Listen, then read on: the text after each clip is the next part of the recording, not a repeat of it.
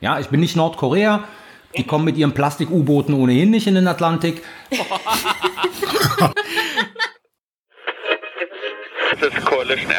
Wir führen keinen Krieg. I'm not convinced. This is my problem. Darüber lässt es sich trefflich auch politisch streiten. Und plötzlich sind wir in Afrika. Willkommen bei Sicherheitshalber, dem deutschsprachigen Podcast zur Sicherheitspolitik. Am Mikrofon wie immer Thomas Wiegold von Augen geradeaus. Ulrike Franke vom European Council on Foreign Relations. Frank Sauer von der Universität der Bundeswehr in München. Und Carlo Masala ebenfalls von der Universität der Bundeswehr in München. Ist das der neue Slogan, den ihr... Nee, wir arbeiten noch dran. Alles klar. Ja, seit einiger Zeit machen wir ja unsere Hausmitteilung immer am Schluss. Trotzdem vorweg ein kurzer Hinweis. Auf sicherheitspod.de findet ihr, vor allem wenn ihr jetzt als Hörerin oder Hörer neu dazugekommen seid, alle Informationen rund um uns, um unseren Podcast und auch alle bisherigen Folgen. Da findet ihr auch unser sicherheitshalber aktuell dass wir im Hinblick auf den designierten US-Präsidenten Joe Biden aufgenommen haben. Was bedeutet das für die Sicherheitspolitik? Und dieses Sicherheitshalber aktuell gibt's nur auf sicherheitspod.de und auf Twitter. Ja, das war schon. Steigen wir ein. Wir zeichnen diese Folge auf am 19. November 2020 und unsere Themen sind diesmal auf den, unter den, mit den sieben Meeren dieser Welt. Zum einen der Blick auf, klingt jetzt sehr technisch, Unterseekabel, hat viel mit Sicherheit zu tun, wie wir finden, und dafür haben wir einen kundigen Gast eingeladen. Und als zweites reden wir über den Indo-Pazifik. Was ist das eigentlich? Wo ist der? Und was hat das mit deutscher Sicherheitspolitik zu tun? Äh, zum Beispiel auch mit der deutschen Marine. Unser erstes Thema. In den vergangenen Tagen gab es wieder mal, muss man sagen, nicht ganz so überraschend, wieder eine Meldung über Spionageaktivitäten des US-Geheimdienstes, des technischen Dienstes NSA, der ja für technische Aufklärung zuständig ist. In Dänemark, äh, so berichten Medien aus unserem Nachbarland, hat äh, die NSA zusammen mit dem dänischen Geheimdienst Kommunikation abgegriffen. Da ging es um ein Rüstungsprojekt der Dänen, nämlich die Beschaffung eines neuen Kampfjets. Würde es das US-Modell F-35 sein oder vielleicht ein europäisches Modell wie der Eurofighter? Und die NSA wollte gern ein bisschen mehr über die Verhandlungen der Dänen mit den jeweiligen Unternehmen wissen und hat dann einfach äh, diverse vertrauliche Kommunikation abgegriffen. Im Grunde genommen also auch Spionage gegen Airbus. Das Spionagethema ist aber nicht unser Thema hauptsächlich im Moment, sondern das Interessante daran ist, wo hat die NSA mit den Dänen drauf zugegriffen? Sie hat da drauf zugegriffen am Strand. Warum am Strand? Weil da nämlich Unterseekabel an Land kommen, die einen Großteil des weltweiten Datenverkehrs transportieren. Der Laie sagt, warum? Wir haben doch Satelliten, was soll das? Wieso Unterseekabel? Und deswegen fragen wir mal jemand, der sich damit auskennt. Marc Helmus ist unser Gast heute. Herzlich willkommen. Wir reden über Unterseekabel. Warum und was hast du damit zu tun? Vielen Dank. Ich bin mit den Unterseekabeln mehrfach in Berührung gekommen durch meinen Beruf. Ich bin in der optischen Nachrichtentechnik tätig für verschiedene Carrier in den letzten 20 Jahren. Die optische Nachrichtentechnik ist Stand heute das qualitativ zuverlässigste Mittel, große Datenmengen in kurzer Geschwindigkeit über weite Strecken zu übertragen. Das sind Lichtwellenleiter, äh, Glasfaserkabel, und daraus bestehen zum einen die Kabel, die man auf der Landseite findet für Weitverkehrsverbindungen, aber auch zum Beispiel diese Unterseekabel. Diese optische Nachrichtentechnik benutzt man deswegen, weil man Licht in ein Kabel einsenden kann und kann es auf der anderen Seite mit sehr, sehr kurzer Übertragungsgeschwindigkeit, das ist diese sogenannte Roundtrip-Time, also die Zeit, die ein Paket, ein Datenpaket braucht, von A nach B zu kommen, zu übertragen. Wenn man heute mal so ein Datenpaket von München nach Hamburg schicken würde und wieder zurück, dann hat man wahrscheinlich eine Paketlaufzeit von circa 8 Millisekunden. Das heißt, das ist schon vergleichsweise schnell, was da passiert. Und man kann auf Basis dieser optischen Nachrichtentechnik auch immens große Datenmengen übertragen. Immens große Datenmengen ist natürlich auch immer die Frage, was passiert damit? Was macht derjenige damit? Ein Carrier, das ist ein Datenspediteur, kann man am Ende des Tages relativ gut ausdrücken. Ein, ein Telekommunikationsanbieter oder ein Anbieter einer Infrastruktur, die die optische Nachrichtentechnik respektive die Strecken zur Verfügung stellt von A nach B, wo auch immer A und B ist. Und wie diese Strecke in die Gestehung kommt, ob die durch ein Unterwassergebiet läuft, ob die einfach terrestrisch irgendwo funktioniert, über Funk, über Hochspannungsmasten, über Satelliten, alles, was dort möglich ist. Ein Telekommunikationsanbieter. Jetzt muss ich aber mal zwischenfragen. Wenn so ein typisches Beispiel ist ja Datenverkehr USA Europa. Da laufen die Daten, wenn ich dich richtig verstehe, auch gerne und lieber durch diese Kabel. Aber es gibt doch auch Satelliten. Das, äh, damit sind wir doch inzwischen groß geworden. Über Satellit geht schnell, ist quasi Echtzeit und geht sofort. Warum braucht man denn überhaupt noch Kabel? Ist ja viel aufwendiger. Die müssen verlegt werden, die müssen vielleicht auch gewartet werden, die können kaputt gehen. Ist, äh, also warum? Das tut man deswegen, weil der Datenverkehr über ein äh, Glasfaserkabel, also über die optische Nachrichtentechnik am Ende des Tages doch immer noch wesentlich performanter ist von seiner Bandbreite her und von der Reaktionsgeschwindigkeit, von der Übertragungsgeschwindigkeit als ein Datenpaket oder ein, nennen wir es mal, ein allgemeines Kommunikationspaket in den Himmel zu schicken, um es dann quasi dort nach 36.000 Kilometern wieder nach unten zu schicken an einen definierten Punkt. Ich persönlich bin überzeugt davon, dass man Satellitenkommunikation dort einsetzen kann, wo man eben keine terrestrisch gebundenen Kabelstrecken hat, wo es nicht möglich ist, in Gebirgen, in abgelegenen Gebieten wie wüstenähnlichen oder regenwaldähnlichen Gebieten, Urwälder wo man die Möglichkeit hat, eben satellitengebunden zu kommunizieren. Deswegen tut man das typischerweise über solche Nachrichtenkabel, die dann entsprechend irgendwie terrestrisch oder im Meer verlegt sind.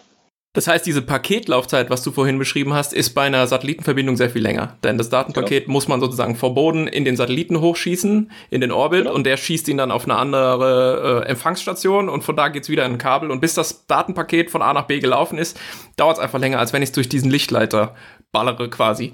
Und ähm, Starlink, dieses neue System ähm, von hier äh, Tesla, SpaceX, Elon Musk, ähm, ist ja auch nur deswegen so performant, weil diese Kleinstsatelliten, die sie da ins All schießen, eben super, super niedrig fliegen. Und deswegen genau. hatten die einen kurzen Ping sozusagen, nennt man diese Paketlaufzeit, ja. Ganz genau. Und jetzt habe ich noch mal eine Frage und zwar mit diesem Glasfaser. Ich habe vor ein paar Jahren irgendwann mal gelernt, es soll nicht zu technisch werden, aber sag bitte mal drei Sätze zum Thema Multiplex-Verfahren. Ich habe irgendwann mal gelernt, was das ist. Ich könnte es jetzt, glaube ich, nicht wirklich erklären. Du kannst es bestimmt. Ich finde es wahnsinnig faszinierend. Warum kann man durch so ein winzig dünnes, haardünnes Glasfaserkabel so unglaublich viele Daten schicken? Genau. Ich habe mir irgendwann als Motto zu eigen gemacht, beginne nicht die Physik zu überlisten. Du wirst es nicht schaffen.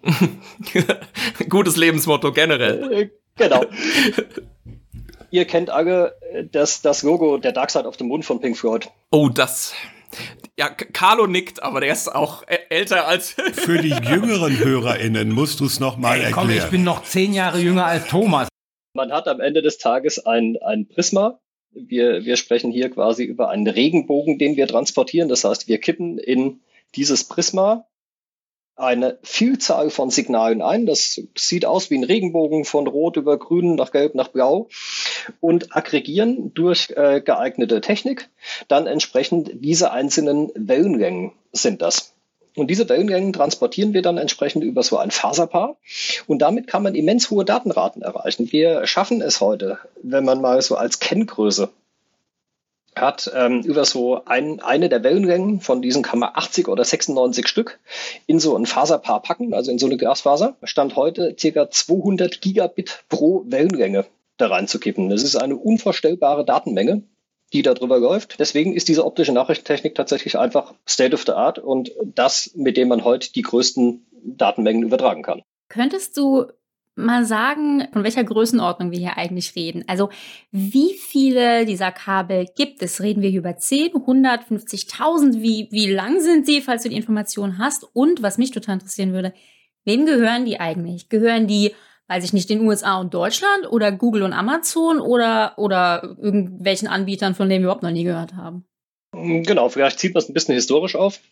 Diese Kabel, wenn man sie auf den typischen Landrouten sucht, wenn man sich heute so eine Karte anguckt von Netzdokumentationen, die man öffentlich verfügbar hat, dann nehmen die in den meisten Fällen sogar einigermaßen die Wege der uns bekannten Bundesautobahnen.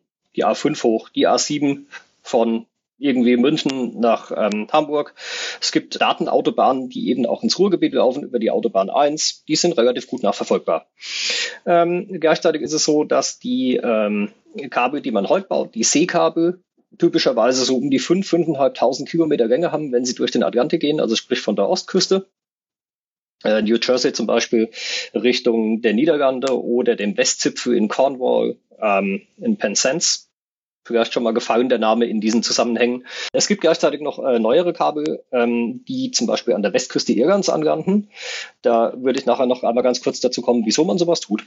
Und ähm, diese Kabel werden eigentlich nicht aus äh, Entitäten wie einer Nation betrieben, also sprich, die betreibt keine USA oder nicht Deutschland, sondern es sind verschiedene Konsortien. So ein Kabel zu bauen ist relativ aufwendig. 5000 Kilometer Kabel zu beschaffen, die in ein Schiff einzubringen, um es dann quasi in den Meeresgrund einzupflügen oder dahin zu legen, ist tatsächlich relativ aufwendig, wenn man sich mal überlegt, was denn 5000 Kilometer sind.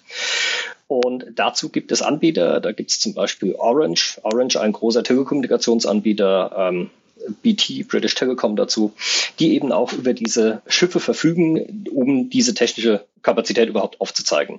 Ähm, es fällt immer noch gerne der Name Alcatel, ein französischer Telekommunikationskonzern, die eben solche Dinge machen. Und es gibt noch die norddeutschen Seekabelwerke in Bremerhaven, wenn ich mich nicht ganz täusche, die solche Dinge als Dienstleistung auch anbieten. Und denen gehört das dann?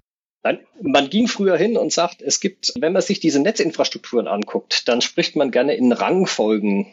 Und das ist diese sogenannte Tiergradierung. Ich weiß nicht, ob ihr die schon mal gehört habt, dieses Tier 1 Carrier. Ah ja. Hm. Genau, es gibt wenige Tier 1 Carrier auf dieser Welt, die heißen dann zum Beispiel Tata aus Indien. Die kennt man sehr, sehr stark äh, dort aus dem Sponsoring des Rennsports eigentlich. Da fällt einem Tata tatsächlich mal auf. Das ist der größte, größte asiatische Telekommunikationskonzern, ne? Genau, gleichzeitig gibt es andere Carrier oder Anbieter, die heißen dann Level 3 oder heißen heute Lumen hießen früher mal Global Crossing, die haben oft ihre Namen geändert. Wir alle kennen einen großen Konzern, das ist die Deutsche Telekom. Wir kennen einen anderen Konzern, das ist die KPN oder KPN, das ist die Königliche Post der Niederlande. Es gibt verschiedene andere Anbieter. GTT Hibernia, der Name ist Programm in dem Fall. Also wer Asterix gelesen hat, weiß auch, dass man dann irgendwie von Irland aus Kabel legen kann. Da komme ich nachher nochmal ganz kurz dazu, weswegen man das gegebenenfalls dort nochmal gemacht hat oder Kabel neu baut. Diese ganzen Anbieter haben diese Kabel gebaut, sind in eine wahnsinnige Investition gegangen als Konsortium. Mhm. Wenn man sich diese Kabelstrecken mal anguckt, wir haben heute Strecken, die Kabel haben meistens irgendwie so sprechende Schlüssel. TAT, Transatlantic Telecommunication Cable. CMEWE3. Southeast Asia, Middle East, Western Europe, Cable Number 3. Das sind also alles sprechende Schlüssel, die diese Kabel haben, so dass man sehen kann, wo ist denn eigentlich Anfang und Ende dieses Kabels. Ach so, der Name sagt, was das für ein Kabel ist, sozusagen. AC, Atlantic Crossing. Ah ja, okay, ja, ich verstehe. Genau, und AC1 ist tatsächlich das erste Atlantic Crossing in diesem Projekt gewesen. TAT14 ist eins der Kabel, was bei uns in Deutschland angelandet, im Norden in Norddeich. Große Mühlenstraße Nummer 15. Kann man hinfahren. nein, nein, pst, pst, nein. Ist das nicht geheim, sag mal? Nein, das ist eine, das, das ist eine Information, die man auch im Telefonbuch findet, tatsächlich. Man kann dem Kabel jetzt auch einen Brief schreiben. Äh, genau, jetzt können, jetzt genau, jetzt kann man dem Kabel auch ein Datenpaket schicken. Ähm, Genau. Und dieses TLT14 zum Beispiel, das ist ein Kabel, das ist das 14. Kabel aus dieser TLT-Serie. Wer kontrolliert es denn? Wer kann sagen, du darfst da durch? Genau, das ist die Betriebsherrschaft. Und zwar, das sind Konsortien zum Beispiel aus einer Telekom, aus einer Alcatel, aus einer KPN, die alle sagen, wir haben einen gewissen Teil dieses Kabels gebaut, mitfinanziert und wir haben die Herrschaft über einen Teil. Also zum einen die Betriebsherrschaft, das heißt, so ein Kabel, wenn es kaputt geht oder gewartet werden muss, muss ja auch einer irgendwann mal Geld auf den Tisch legen und sagen, das machen wir heute. Und gleichzeitig ist es so, dass natürlich diese Anbieter den kommerziellen Zweck verfolgen, diese Dienste darauf bereitzustellen und natürlich zu kommerzialisieren und zu vermieten an andere. Das heißt, wenn heute eine Google kommt und sagt, ich will von Europa nach USA, machen wir es relativ global einfach gesehen. Und dann gehen die zu einer deutschen Telekom hin oder zu einer KPN oder wem auch immer, wer ihr Preferred äh, Vendor ist, und sagen, was kostet mich zum Beispiel eine 10 Gigabit Verbindung von A nach B? Und dann kannst du die dort mieten. Genauso wie du als Privatkunde bei einer 1 1 bei einer Telekom oder wo auch immer bei einer Aqua dir einen DSL-Anschluss mieten kannst. Und was kostet's? Haha, das ist eine, das ist eine sehr negative Frage. Aha. Es kursierten mal in der Tat Preislisten dazu im Internet. Ich weiß nicht, ob das wirklich äh, Public Information gewesen war. Man konnte sich diese Preislisten einmal angucken. Das ist, gibt's 40 verschiedene Abhängigkeiten. Brauchst du eine Redundanz auf der Strecke? Was ist für eine Bandbreite und so weiter? Von wo nach wo? Das kann man nicht pauschalisieren. Mal vielleicht eine Frage, die in den engeren Bereich unseres Interesses reingeht. Und by the way, so viel Schleichwerbung haben wir noch nie in diesem Podcast gemacht. ja, wir jetzt, jetzt einen Sponsor kriegen, quasi auch nicht.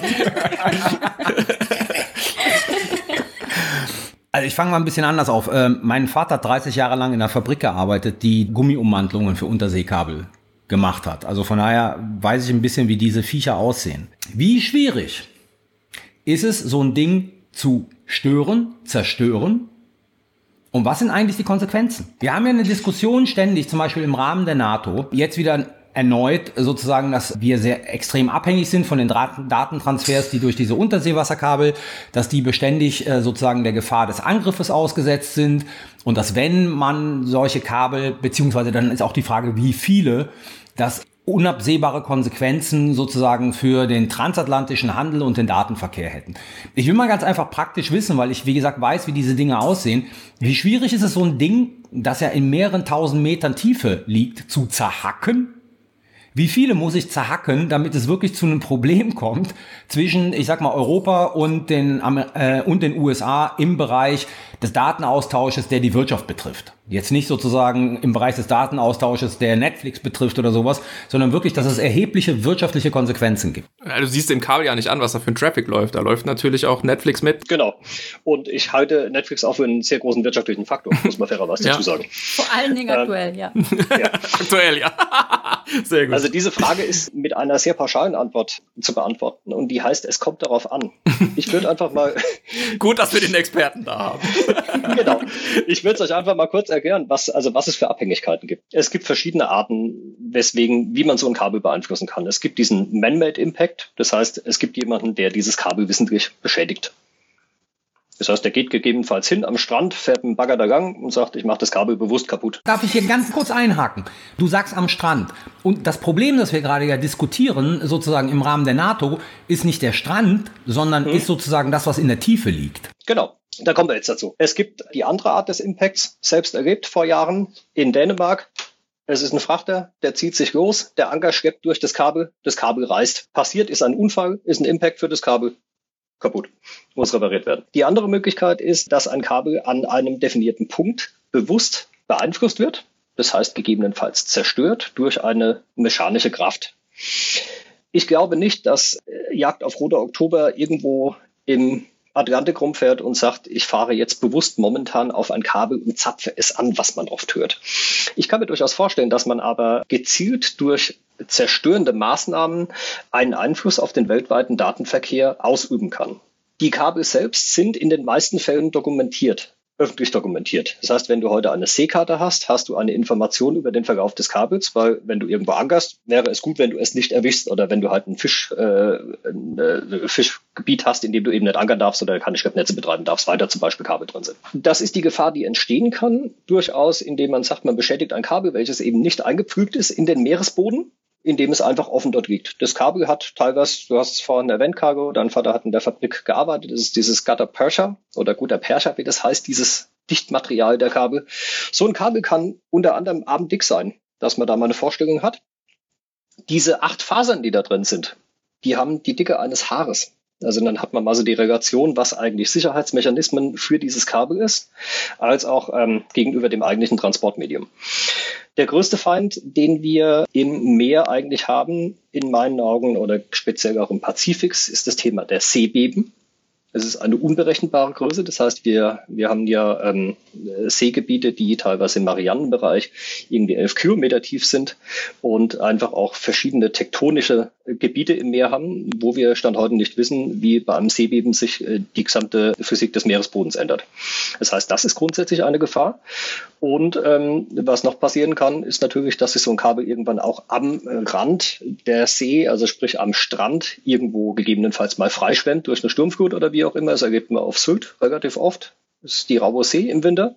Da wird relativ viel Strand abgetragen und ähm, ich hatte euch ja mal ein paar Fotos zur Verfügung gestellt, wo man auf einmal tatsächlich so ein Kabel sieht. Mhm. Das lag dann auf einmal da. Und dann ist Thomas drüber gestolpert bei seinem Strandspaziergang. also das war meine Frage, ob es passieren kann, ich mache einen Strandspaziergang und stolper über irgendwas und ups, auf einmal ist der Datenverkehr kaputt. Twitter down. Äh, Twitter down. Genau, und darauf kommen wir jetzt hinaus. Derjenige, der sich heute so eine Seekabelanbindung nimmt, das ist kein Privatanwender, wie wir das zu Hause sind und sagen, ich habe hier im besten Fall einen Internetzugang von einem Anbieter Telekom, den habe ich auf einem einfachen Weg, sprich keine Redundanz. Das heißt, wenn der tot ist, ist er 24 Stunden weg. Aber die Anforderungen, die ich heute als Netzbetreiber oder als, als Kommunikationsanbieter oder Bedarfsträger einer Telekommunikationseinrichtung habe, an ein Seekabel ist so, dass ich nicht nur einen Weg habe, sondern mir immer noch einen zweiten Weg, der Kanten und Knoten disjunkt verläuft. Das heißt, wenn die eine Seite kaputt geht, geht die andere Seite in Betrieb oder ist dauerhaft parallel in Betrieb. Das heißt, der Impact, der entsteht oder den jemand ausüben müsste, müsste schon tatsächlich eine Vielzahl von Kabeln mit diversen Anbietern treffen, äh, um eine komplette Kommunikationsinfrastruktur vollständig zu stören. Da muss ich mal eben einhaken. Das gilt sehr wahrscheinlich für transatlantischen Datenverkehr, Europa, USA, Rennstrecke der Daten. Ich erinnere mich vage, vielleicht weißt du da genaueres, dass vor einigen Jahren Teile Afrikas abgeschnitten waren, weil ein Unterseekabel beschädigt war. Das heißt, diese Redundanz ist auch so ein Luxus der hochentwickelten Industriestaaten. Nein, das würde ich nicht ausdrücken, dass die Redundanz, die Redundanz ist ein Sicherheitsgedanke. Ja, schon klar, aber das ist nicht überall so verwirklicht, oder? Ja, das ist eine kommerzielle Frage am Ende des Tages auch. Also ich kenne diesen Vorfall, der ist, oder es gab verschiedene Vorfälle, der ist ähm, vor Alexandria passiert im Mittelmeer, in dem Fischer zum einen ein Kabel ähm, äh, gefasst haben mit dem Anker und es gab mal einen Vorfall, an dem angeblich jemand versucht hat, dieses Kabel zu stehlen, also als Schrottdiebe. Es hat einen sehr, sehr hohen Metallanteil. Die Tatsache ist, wenn du heute im professionellen Telekommunikationsumfeld bist, kaufst du immer mehr als eine Verbindung und die ist Kanten- und Knoten disjunkt weil du kannst es dir nicht erlauben. Wir sprechen über Wirtschaftszweige, die gegebenenfalls dort in einer Stunde sieben, achtstellige Summen verlieren. Oder eben auch durch, durch Paketlaufzeiten, die einfach äh, groß werden oder einfach irgendwie äh, die Verbindung weg ist und ganze Produktionszweige stillstehen. Deswegen würde so jemand heutzutage oder auch ein großer Carrier niemals hingehen und sagen, ich baue nur auf eine Verbindung. Also ich will jetzt nochmal auf Carlos Punkt zurückkommen und sozusagen diese sicherheitspolitische Bedrohungsanalyse nochmal auseinandernehmen. Und wenn ich dich richtig verstehe, würdest du sagen, wenn ich jetzt etwas abschnorcheln will, Daten abschnorcheln will, dann würde ich dafür nicht irgendwie 6000 äh, Meter unter der Meeresoberfläche mit einem U-Boot rumfahren und an diesem äh, Kabel irgendwie rumschnüffeln, sondern äh, dann mache ich es wie die NSA und mache das einfach sozusagen entweder an irgendwelchen Knotenpunkten oder eben mittels Software mit irgendeinem Typen, der in einem Büro sitzt und auf der Tastatur rumtippt, ist viel billiger, viel weniger Aufwand, ja. Oder an einem bestimmten Knotenpunkt, wie dem D6 zum Beispiel, das ist ja, glaube ich, der deutsche Knotenpunkt in Frankfurt ist ja, glaube ich, auch einer der größten, wenn nicht der größte Internetknotenpunkt überhaupt, wo im Übrigen auch der BND äh, seine sozusagen Finger drauf hat. Also sprich, ich brauche keine U-Boote, um Daten abzuschnorcheln. Das macht die NSA ja sowieso schon ständig. Oder ich gehe im allerhöchsten Fall, wenn ich an so ein Unterseekabel wirklich mal ran will, gehe ich einfach am Strand in diese, in diese Bude, wo dieses Ding anlandet, was ja in der Regel auch nur irgendwelche grauen Häuschen sind, wo jetzt nicht fünf Zäune drumherum sind und bewaffnete Wachen mit Hunden oder so und brecht da ein und macht da irgendwas. Aber zerstören könnte man es durchaus. Also wenn man sagt, das Ziel ist jetzt nicht da Daten abzugreifen, sondern das Ziel ist irgendwie an einer sehr dämlichen Stelle ganz weit irgendwie im, in den Tiefen des Atlantik das Kabel zu zerstören, dann könnte man mit einem U-Boot hinfahren und das könnte man machen. Das ist der maximale Impact, genau. Aha, okay. Der Punkt ist, da muss man viele Kabel durchschneiden. Das reicht eben nicht. Also wenn jetzt so die, die NATO hat ja so ein bisschen die Sorge, Russland kommt mit seinem U-Boot, schneidet das Kabel durch. Du sagst quasi, klar kann man machen, aber um damit irgendwie einen wirklichen Einfluss zu haben, jetzt abgesehen davon, dass es Geld kostet, müsste man, ich weiß nicht, gibt's, kannst du eine Zahl nennen? 50 Prozent der Kabel? 10? Ist, ist irgendwie eine Möglichkeit oder? Das kann man relativ schwer nennen oder qualifizieren, okay. die Anzahl der Kabel, die man da treffen müsste, weil wir nicht wissen, welche Wege denn ein, ein Anbieter nimmt. Ob er sagt, ich nehme zum Beispiel eine Route den Osten, die ist etwas länger, dafür ist sie quasi irgendwie, geht sie einen vollkommen anderen Weg und mündet zum Beispiel in Portugal ins Meer und das andere Ende mündet in, in keine Ahnung, in Norddeich ins Meer oder in Dänemark. Damit hast du zwischendrin einfach schon bei 3000 Kilometer Redundanz, wo nichts passieren kann. Und das ist eine Frage, deswegen habe ich vorhin gesagt, es kommt darauf an, ich kann dir die Frage nicht beantworten, weil ich nicht weiß, welcher Anbieter welches Kabel benutzt oder auch mit welchen Algorithmen da gegebenenfalls vorgegangen wird, zu sagen, wir wechseln das alle zwei Jahre, weil die Möglichkeit des Impacts verschoben wird. Darf ich noch mal eine Frage dann stellen, die auch dann eher, ja, sie ist vielleicht technischer Natur, aber hat eine sicherheitspolitische Implikation natürlich auch. Wenn du diese transatlantischen Unterseekabel zum Beispiel nimmst, da schicken doch aber auch russische Firmen und Unternehmen ihre Daten durch, die irgendwo in Europa Dependancen haben und halt irgendwelche Geschäfte mit den USA machen. Genau. Also das heißt, der Gedanke, der dahinter ist, also wenn ich jetzt zum Beispiel diese Kabel zerhacke, und ich bin die russische Föderation und will sozusagen jetzt eine massive Disruption in diesem transatlantischen Bereich herbeiführen. Letzten Endes schade ich meiner eigenen Wirtschaft doch auch, weil es ist ja nicht so, dass, dass in diesem Bereich nur Daten transportiert werden zwischen rein rein europäischen Unternehmen und rein rein amerikanischen Unternehmen. Und wenn die gehackt sind, ist die russische Föderation fein draußen. Das ist also für mich jetzt irgendwie als Laien schwer vorstellbar, sondern da sind ja jede Menge russische Daten auch äh, sozusagen, die transportiert werden vom Privatunternehmen. Und dazu muss man sich eben mal überlegen, es gibt vielleicht Carrier am Markt, also diese Telekommunikationsanbieter, die eine russische Wurzel haben oder einen ihren Stammsitz in Russland und da muss man sich einfach mal auf deren Public Websites anschauen. Wie sehen denn diese Routen aus? Was würde denn passieren, wenn man eine transatlantische Route zerstört? Gibt es gegebenenfalls auf dem Weg, also der terrestrische Weg durch Russland bis nach Kamtschatka oder wo auch immer hin, ist sehr, sehr lang. Das heißt, da ist auch mal jemand Bagger gefahren. Das muss man sich auch immer bildlich vorstellen.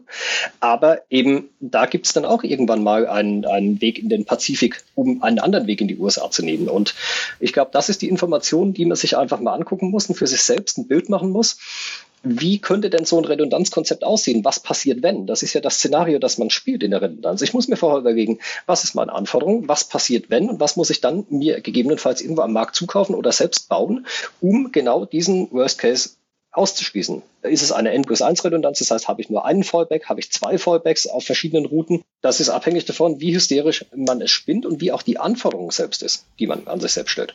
Wie sicher kann ich denn rausfinden, welche Kabel es gibt und wo sie verlaufen? Und gibt es vielleicht auch geheime Kabel, die nirgendwo dokumentiert sind und ähm, die vielleicht militärisch genutzt werden oder sowas? Äh, ja, es gibt abhängig davon, in welchem Land der der Landfall passiert, also sprich irgendwie, ob das in Dänemark oder in Irland passiert oder wie auch immer, gibt es verschiedene Anforderungen an genehmigende Behörden beziehungsweise an das Genehmigungsverfahren, so ein Kabel an Land zu bringen. Das ist ja nicht ganz trivial. Also da steht ja irgendwann wirklich mal ein Bautrupp auch an, da steht ein Schiff im Wasser. Das erzeugt ja auch Aufmerksamkeit. Da schwimmen irgendwann mal gerne Bojen, die sagen, hey, da landet jetzt ein Kabel an, das ist die Route, die das nimmt. Ganz im Verborgenen wird man das, glaube ich, nicht hinkriegen, außer man ist in Norwegen in einem vollkommen abgeschotteten Fjord. Mhm. Ich glaube auch, dass die Satellitenaufklärung heutzutage sehr, sehr gut ist indem man einfach sagt, du musst nicht an Land stehen, um was zu sehen. Google Earth ist das beste Beispiel. Also du siehst quasi alles, was du sehen willst, wenn du in die Welt reisen willst, machst mit Google Earth momentan. Oder Planet Labs oder sowas. Äh, was auch immer, genau. Diese, die meisten Seekabel, die Public Seekabel, sind deswegen dokumentiert, weil man ja einen Impact abwenden will von diesen Kabeln. Ganz ja. klar wenn man reparieren muss, muss man ja wissen, wo man hinfahren muss, sozusagen. Äh, zum einen das und zum anderen sind sie auch zum Beispiel, ich selbst irgendwie bin, bin Sportbootkapitän, wie immer man das nennen will. Und jetzt überleg dir, du, du ankerst irgendwie, keine Ahnung, du sagst, du machst einen tollen Trip irgendwie um, um Mittelmeer und äh, ankerst irgendwie vor paar Jahren und sagen, das sind halt irgendwie drei, vier Seekabel im Wasser und du schleppst dann Anker dadurch und dann hast du ein Problem, wenn du das Kabel da dran hängen hast. Dann fragt dich irgendwann mal jemand, hast du denn mal in der Seekarte geguckt? Da hättest du das Kabel nämlich gesehen. Aha. Das heißt, die Dinger sind dokumentiert. Wir haben äh, verschiedene Informationen, die public sind. Es gibt diese KISS Orca Maps. Die hatte ich, glaube ich, euch auch mal als Link verteilt. Packen wir in die Show Notes. Genau, wo man sehr explizit sehen kann, wo zum Beispiel äh, diese Kingfisher Maps äh, im skandinavischen Gebiet, sprich die Westküste ähm, Dänemarks, relativ gut dokumentiert, wo Seekabel anlanden einfach. Was mich jetzt so ein bisschen umtreibt in unserer Diskussion, und das ist vielleicht gar nicht unbedingt eine Frage an, an nur dich, Marc, sondern an uns, uns alle, wenn man so will. Wir reden ja über diese Kabel, weil es hier um eine kritische Infrastruktur geht. Ne? Es ist eine Infrastruktur, die zwar jetzt eigentlich nicht irgendwie speziell militärisch ist, aber haben wir jetzt, glaube ich, ganz gut dargelegt, wenn da was mit passiert, kann das eben auch sicherheitspolitische äh, Auswirkungen haben. Was ich jetzt irgendwie nicht verstehe, mir erschien es so, als hätte gerade die NATO in den letzten Jahren häufig eben ja Alarm geschlagen, dass es eben diese Gefahr gibt, U-Boote, zum Beispiel aus Russland, aber kann jetzt auch woanders her sein. Äh, wie gesagt, zapfen diese Kabel an oder schneiden sie durch. Ähm, wir haben gerade etabliert, ja, kann man machen, hat aber eben ja, einen, schwierig zu beziffernden Einfluss, aber ist jetzt vielleicht nicht so die ganz äh, direkte Gefahr. Was mir jetzt so ein bisschen unklar ist, ist, müssten wir uns nicht als als NATO, als, als Europa, ist mir jetzt eigentlich ganz gleich, viel mehr Sorgen machen um die Orte, wo diese Kabel anlanden, diese äh, Häuschen am Strand, wie es so heißt. Bei mir erscheint, wenn ich jetzt jemand bin, der diesen Kabeln was will, gehe ich da nicht eher da an den Strand und mache da was, anstatt dass ich jetzt ein U-Boot baue, was das durchschneidet. Also äh, so ein bisschen, warum konzentrieren wir uns so auf, auf diese Idee, es werden am Meeresboden Kabel durchgeschnitten oder angezapft, wenn es doch scheinbar zum Anzapfen leichter andere Möglichkeiten gibt und zum Durchschneiden irgendwie auch. Konzentrieren wir uns auf das Falsche oder ist es ein falscher Eindruck von mir, dass wir so auf diese U-Boote gucken? Ich glaube, dass der Eindruck relativ individuell immer ist. Ich persönlich habe da eine sehr eigene Meinung zu. Einen maximalen Impact erzielst du doch nicht mit dem maximalen Aufwand. Ja. Also Effizienz funktioniert ja gemeinhin nicht, also den größtmöglichen Erfolg mit den geringstmöglichen Mitteln. Ähm, aber in dem Fall ist es doch so, wenn du heute etwas zerstören willst, dann betreibst du doch keinen Riesenaufwand, nimmst ein U-Boot, ich habe jetzt gerade keins hier in Hamburg liegen, wo ich sagen könnte, da könnte ich jetzt einsteigen, fahre mal in den Atlantik und beschädigen Kabel, sondern wird sagen, dann fahre ich doch an den Punkt, der für mich am einfachsten zugänglich ist. Dann nehme ich mir einen LKW und fahre in so eine Hütte rein. Genau. Die Adresse hast du ja vorhin schon genannt. Das kann sich ja jeder aus diesen öffentlichen Informationen, die man eben findet, mit, äh, wenn man die Schlüsselworte kennt, nach denen man sucht, ähm, äh, ganz klar irgendwie finden. Oder mit einer gewissen Intelligenz zum Beispiel zu sagen, das ist jetzt keine Rasenmäherhütte oder nichts vom örtlichen Bauamt, was da gerade am Strand steht, wo irgendwie der, der Schaufel und Besen drin ist, sondern gegebenenfalls da draußen hängt noch eine Klimatisierung oder irgendwas oder eine Trafostation nebendran. Wir haben verschiedene Fälle gehabt in, in Berlin, als ähm, S-Bahn-Brücken abgebrannt sind, Kabelbrücken von der Vodafone. Mhm die wir hatten. Du gehst doch heute nicht hin, zerstörst ein Kabel irgendwo quasi, machst einen Schacht auf, äh, machst da irgendwas kaputt, sondern nimm doch das einfach, was öffentlich, öffentlich sichtbar ist. Fahr irgendwo dagegen. Ist das jetzt eine kritische Infrastruktur, die einfach grottenschlecht gesichert ist?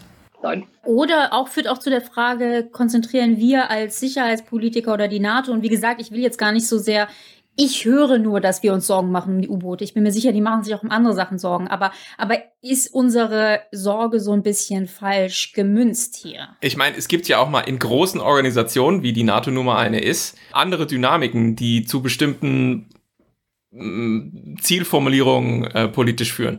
Und ich könnte mir vielleicht fast vorstellen, und da ist die NATO ja auch nicht schlecht darin, ähm, dass es darum ging, sich ein Betätigungsfeld zu suchen. Ich darf mal dran erinnern, dass bis vor 2014 Ukraine und so weiter die NATO sich um alle möglichen Dinge gekümmert hat. Angefangen mit Terrorismus und Aufstandsbekämpfung bis hin zur Energiesicherheit. Ja, also will sagen, so eine riesige Organisation wie die NATO will halt auch beschäftigt werden. Ja? Und irgendwann sagt mal jemand, da gibt es aber auch diese U-Boot-Gefahr. Unterseekabel sind aber schon ein Thema bei der NATO seit 30, 40 Jahren. Erklärt aber trotzdem nicht, warum das jetzt seit neuestem so hochgezogen wird. Also da, wir haben ja jetzt gesehen, dass es dann offensichtlich irgendwie eine. Naja, weil das alte Argument wiederkommt, dass die Russen vermehrt im Atlantik unterwegs sind. Ja, aber das ist doch egal an der Stelle, offensichtlich. Ja, das sage ich, ich sag nur, das ist jetzt nicht das Neue, was die NATO hochzieht, weil diese Unterseekabel haben wir schon in den 70er Jahren in NATO-Dokumenten und in den 80er Jahren in NATO-Dokumenten. Und das ist immer sozusagen mit den russischen Aktivitäten im Atlantik verbunden gewesen. Das steht jetzt auf dem anderen Blatt als das, was Marx sagt, zu sagen, das wäre ein maximaler Aufwand. Man kann das auch einfacher machen. Don't give them ideas. Das macht mir sowieso Sorge hier. genau. Ich glaube aber auch, dass einfach die Datenkommunikation oder der weltweite Datenaustausch, ob er public oder non-public ist, einfach mittlerweile so an Wichtigkeit gewonnen hat. Und man sich deswegen, dass man es deswegen weiter in den Fokus rückt, wie wichtig Telekommunikation eigentlich geworden ist. Und, oder allgemein Infrastruktur. Es geht nicht nur darum, also die Telekommunikation ist ja ein Teil der kritischen Infrastruktur. Wir sprechen auch noch über Energie jeder hat Blackout wahrscheinlich gelesen und da kann man ja so ein bisschen abwarten, was passiert denn eigentlich, wenn eine Infrastruktur ausfällt? Egal, ob es die Telekommunikation oder die Energie ist. Ganz kurzer Zwischenpunkt genau dazu. Ich will nur noch mal unterstreichen, Carlos Punkt. Salopp gesagt, Russland würde sich derart tief ins eigene Fleisch schneiden, auch wenn es wirklich äh, sozusagen großflächig hier irgendwie Datenverkehr unterbrechen würde, dass es schwierig ist, tatsächlich das als Motiv ernst zu nehmen. Und ich, es gab auch eine ganze Weile mal in der Terrorismusforschung äh, so diese, ja, als es dann aufkam äh, mit Terrorism terroristischen Aktivitäten im Internet und so, so Überlegungen, gibt es dann irgendwie so ein Cyber 9-11 äh, wo dann Al-Qaida das Internet abschaltet. Und die meisten kamen dann zu dem Schluss so, nee, weil die benutzen das ja auch jeden Tag. Die wollen ja rekrutieren und kommunizieren und planen und Propagandavideos verbreiten und so. Natürlich schalten die das Internet nicht ab, die wären ja schön blöd. Und das scheint mir so ein bisschen hier ähnlich gelagert.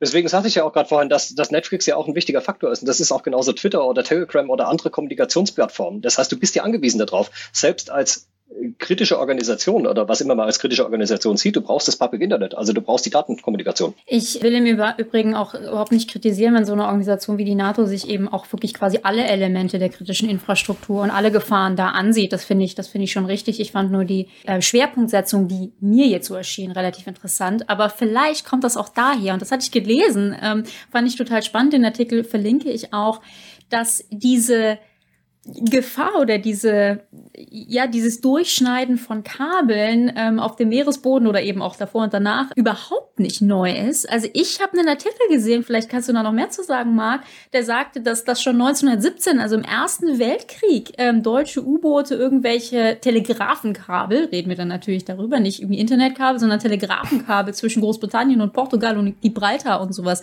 durchgeschnitten haben und dass das ein ja, ein gewisses Problem war. Vielleicht kommt auch eben daher dieses, dieser Fokus, dass man das eben schon, schon lange aus, aus kriegerischen Auseinandersetzungen kennt. Das fand ich noch sehr spannend. Genau, du suchst dir ja aus, was greifst du an Infrastruktur an, um den maximal möglichen Impact in, mit wenig Aufwand zu betreiben. Wir haben äh, Verbindungen, die in Portugal angehen, in Sesimbra, ähm, die gehen weiter nach Gibraltar. In ehemals britische Kolonien oder wo auch immer. Natürlich versuchst du ja die Kommunikation zu unterbinden, sodass quasi einfach kein Austausch mehr stattfindet. Man hat eben früher maximal darüber gemorst, also mit simpelsten Mitteln. Wir haben heute lediglich eine Weiterentwicklung der Dienste, also der Kommunikationsmittel. Aber das Transportmedium, ob das, ob das Ding an Land oder im Wasser liegt, ist ja das Gleiche. Und deswegen versuchst du natürlich immer einen Kommunikationsweg zu unterbrechen, weil Kommunikation ist doch der Schlüssel zu allem. Also ja, das gab es. Das gab es vor 100 Jahren. Man hat garantiert auch vor 200 Jahren, als man eben te äh, optische te Nachrichtentechnik mit, äh, mit Telegrafenmasten gemacht hat, indem man geleuchtet hat oder mit Symbolen oder mit Morsezeichen irgendwie, hat man eben früher so einen Turm abgebrannt. Damit hast du die Kommunikationskette unterbrochen. Oder du hast dir den Boten geschnappt und hast ihn eingesperrt. Auch damit war eine Kommunikationskette unterbrochen. Von daher ja, Kommunikation ist alles. Ich möchte mal eben meine Frage von vorhin, die habt ihr alle so runtergemacht, aber ich stelle sie trotzdem. Oh, es ist dein Podcast. Du kannst gerne Fragen stellen. Oh, wenn sich jetzt jemand wirklich den LKW voll Sprengstoff packt und gegen das kleine graue Häuschen am Strand von Norddeich fährt, das kann er ja tun, wahrscheinlich, ohne dass ihn groß etwas bremsen würde, so wie ich dich verstanden habe. Heißt das, dass die Knotenpunkte dieser kritischen Infrastruktur doch ziemlich schlecht gesichert sind? Jein, weil es hier Redundanzen gibt. Du hast ja irgendwann immer einen Punkt, du kannst ja nicht alles verstecken. Du kannst es maximal maskieren, indem du sagst, das ist gegebenenfalls einfach was, was nicht so aussieht wie eine wie ein Rechenzentrum, eine Seegabe-Anstelle oder wie auch immer. Oder so ein Rennfeuer am Strand. Ähm, es gibt verschiedene Arten von Bauformen. Es ist immer derjenige, äh, wenn ich mit meinen Kindern oder mit meiner Familie oder wem auch immer irgendwie oder mit Freunden durch die Gegend laufe und sage, hey, guck mal, da vorne ist eine Telekommunikationseinrichtung. Dann gesagt, das hätte ich niemals erkannt. Du hast ja immer ein Auge dafür. Wenn du weißt, wo so ein Standort ist, dann kannst du, würde ich heute zu Six gehen, würde man ein Auto mieten, würde sagen, ich fahre dahin mit einem 2,8 Tonner, mit, mit einem Multivan und fahre in dieses Ding rein. Dann habe ich den maximalen Schaden entwickelt. Das kann mir vorher keiner nachweisen. Und dass ich diese Idee dazu hatte. Außer, dass wir jetzt drüber gesprochen hatten. Das ist natürlich jetzt ein bisschen schwer. ja, jetzt blöd, ja. Die Tatsache ist halt einfach irgendwie, wenn du heute hingehst, du hast einen unerwarteten Impact und das ist ja der größtmögliche Schaden, den du hast. Es war nicht angekündigt und es ist die größte Überraschung dazu. Einfach. Und den kannst du doch gehen. Und deswegen hast du die Möglichkeit, ähm, diese, diese Gebäude oder diese, diese Einrichtungen irgendwo zu finden. Es gibt sie einfach, aber sie sind deswegen nicht minder sicher oder unsicher, weil eben auch Redundanzen stattfinden. Darüber hatten wir ja vorhin gesprochen. Andere Wege. Okay. Darf ich noch eine Sache zu diesen Redundanzen fragen, weil das erklärt dann vielleicht doch, warum Unterseekabel dann äh, so in den Fokus stehen. Also wenn, wenn ich jetzt das Szenario von dir und Thomas mit dem 2,8 Tonner in dieses Häuschen fahre, dann zerstöre ich zwar dieses Kabel, aber wie du sagst, es gibt ja so viele Redundanzen, dass der Schaden für den Datentransfer ja dann gar nicht mal so groß sein kann. Weil du hast ja am Anfang gesagt, wenn ich, ein, also wenn ich sozusagen Pakete durchjagen will, miete ich mir verschiedene Strecken, damit ich nicht von einer abhängig bin. Ähm, jetzt sehen wir mal den Atlantik oder woanders in, in diesen Weltmeeren. Da liegen aber mehrere nebeneinander. Das heißt, wenn ich die alle kaputt mache, habe ich einen größeren Effekt. Weil ich dann ja auch diese Redundanzen möglicherweise, ähm, also weil, weil dann keine Redundanzen mehr vorherrschen. Die liegen ja aber nicht alle direkt nebeneinander. Also du musst, kannst dir nicht vorstellen, dass du sagst, die liegen im, im Abstand von zehn Metern auf dem Meeresboden, sondern die folgen einer gewissen Route, und diese Route wird ja vorher ausgewählt. Aber diese Route ist zum Beispiel auch 100, 200 Kilometer breit, wenn du dir mal anguckst, wie diese Kabel eigentlich verlaufen im Meer. Du hast mit Sicherheit an bestimmten Punkten vielleicht einen Gleichkauf, eine Kreuzung oder wo auch immer. Aber diesen Punkt zu finden, ist vergleichsweise schwer in einer Tiefe von 5.000, 6.000 Metern. Es wird mit Sicherheit die Möglichkeit geben, aber auch dort unten siehst du relativ wenig. Ähm, du weißt ja gar nicht mal, ist das gegebenenfalls ein Kabel, was noch in Betrieb ist? Das steht ja dann da drauf auf dem Kabel. Es gibt auch Kabel, die in der Regel, die sind gar nicht mehr in Betrieb. Man baut die in den seltensten Fällen zurück. Der Aufwand ist ja immens.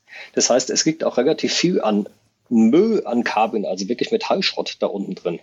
Das heißt, du müsstest schon quasi einmal von Nord nach Süd durch sowas durchfügen, um zu sagen, ich habe die alle erwischt. Dann hast du aber immer noch sämtliche anderen Routen, die darüber führen, die Redundanz. Was wolltest du denn noch zu Irland sagen als Rausschmeißer? Irgendwie hast du dreimal Irland angedeutet.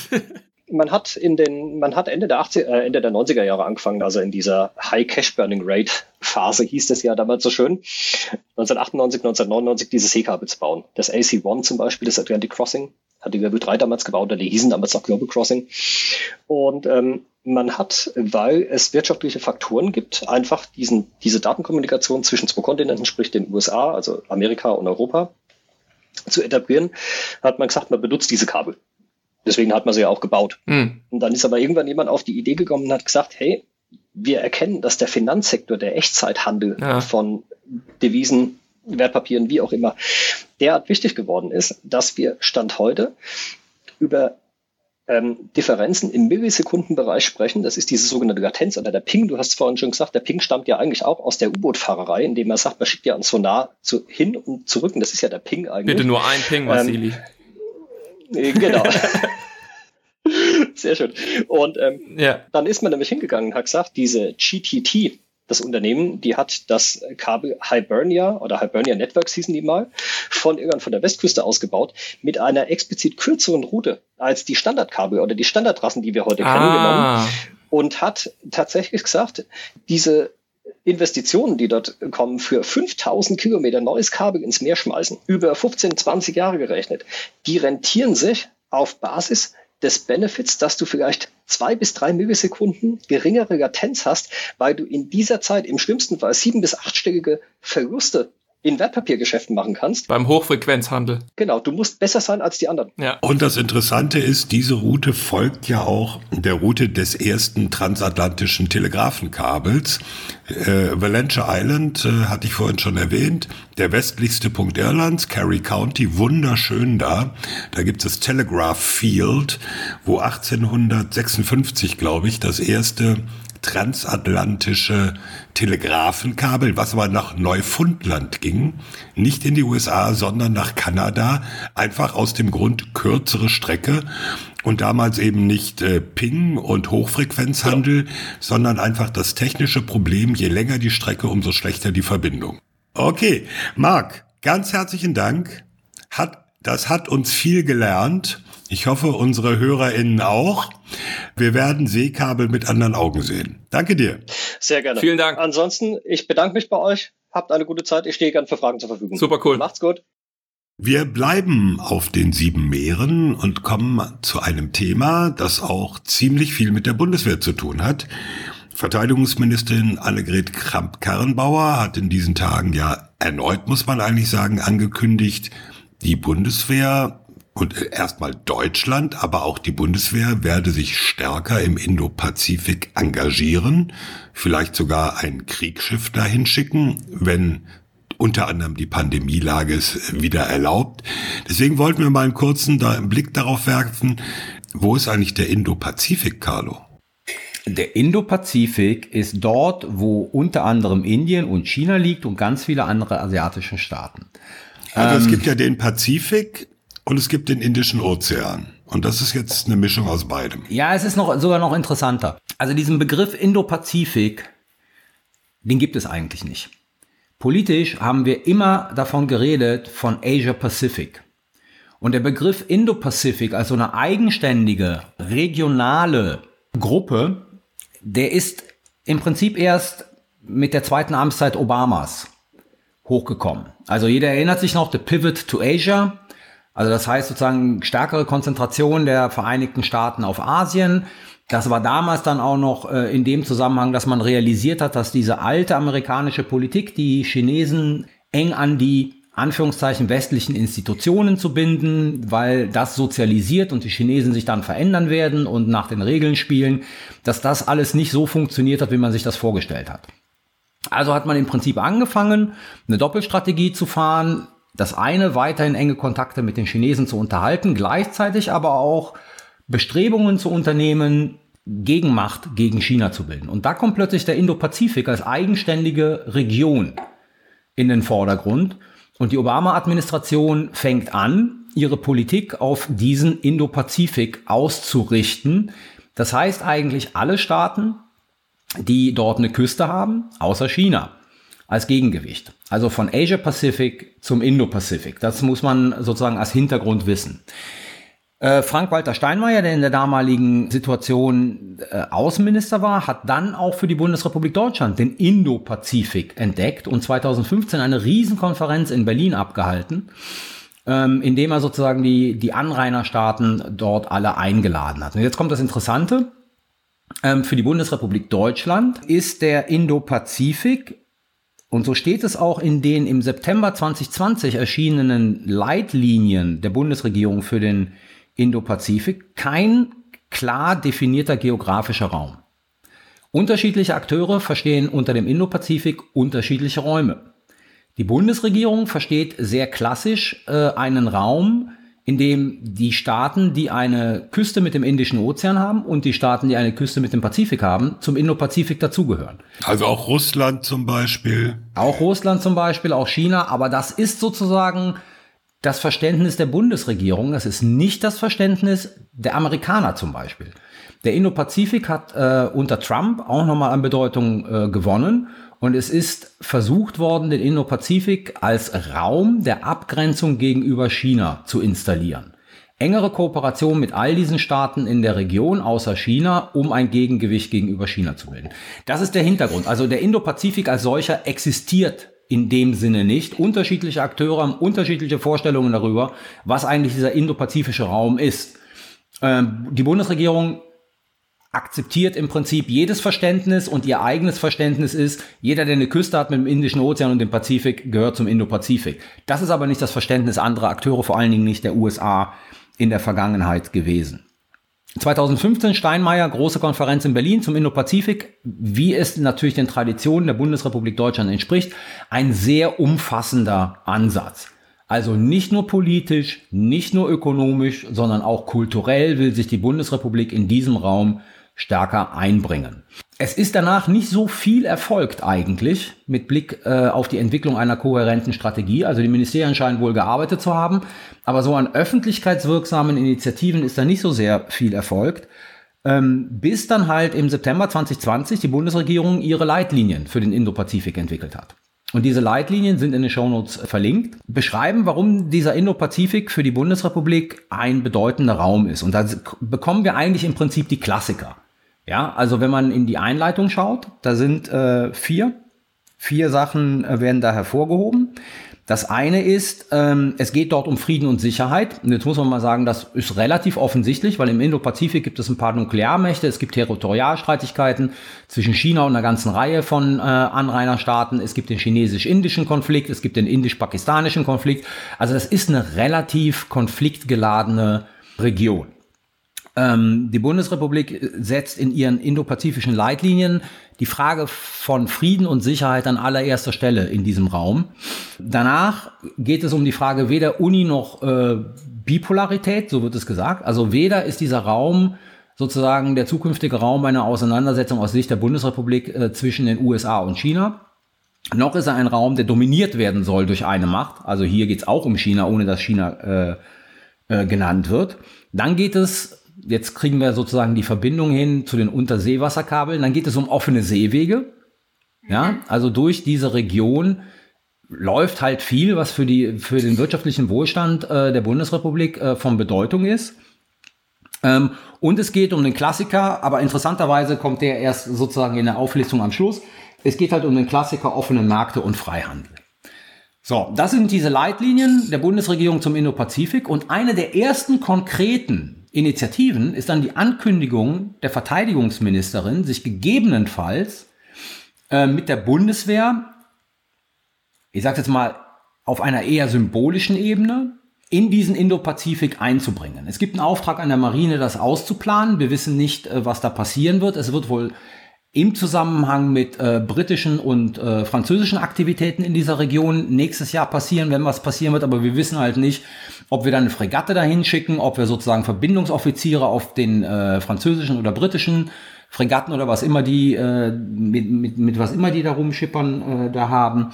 Ähm, das ist eine der ersten konkreten Fallouts zu den indopazifischen Leitlinien der Bundesregierung. Ich muss dich mal ganz kurz unterbrechen.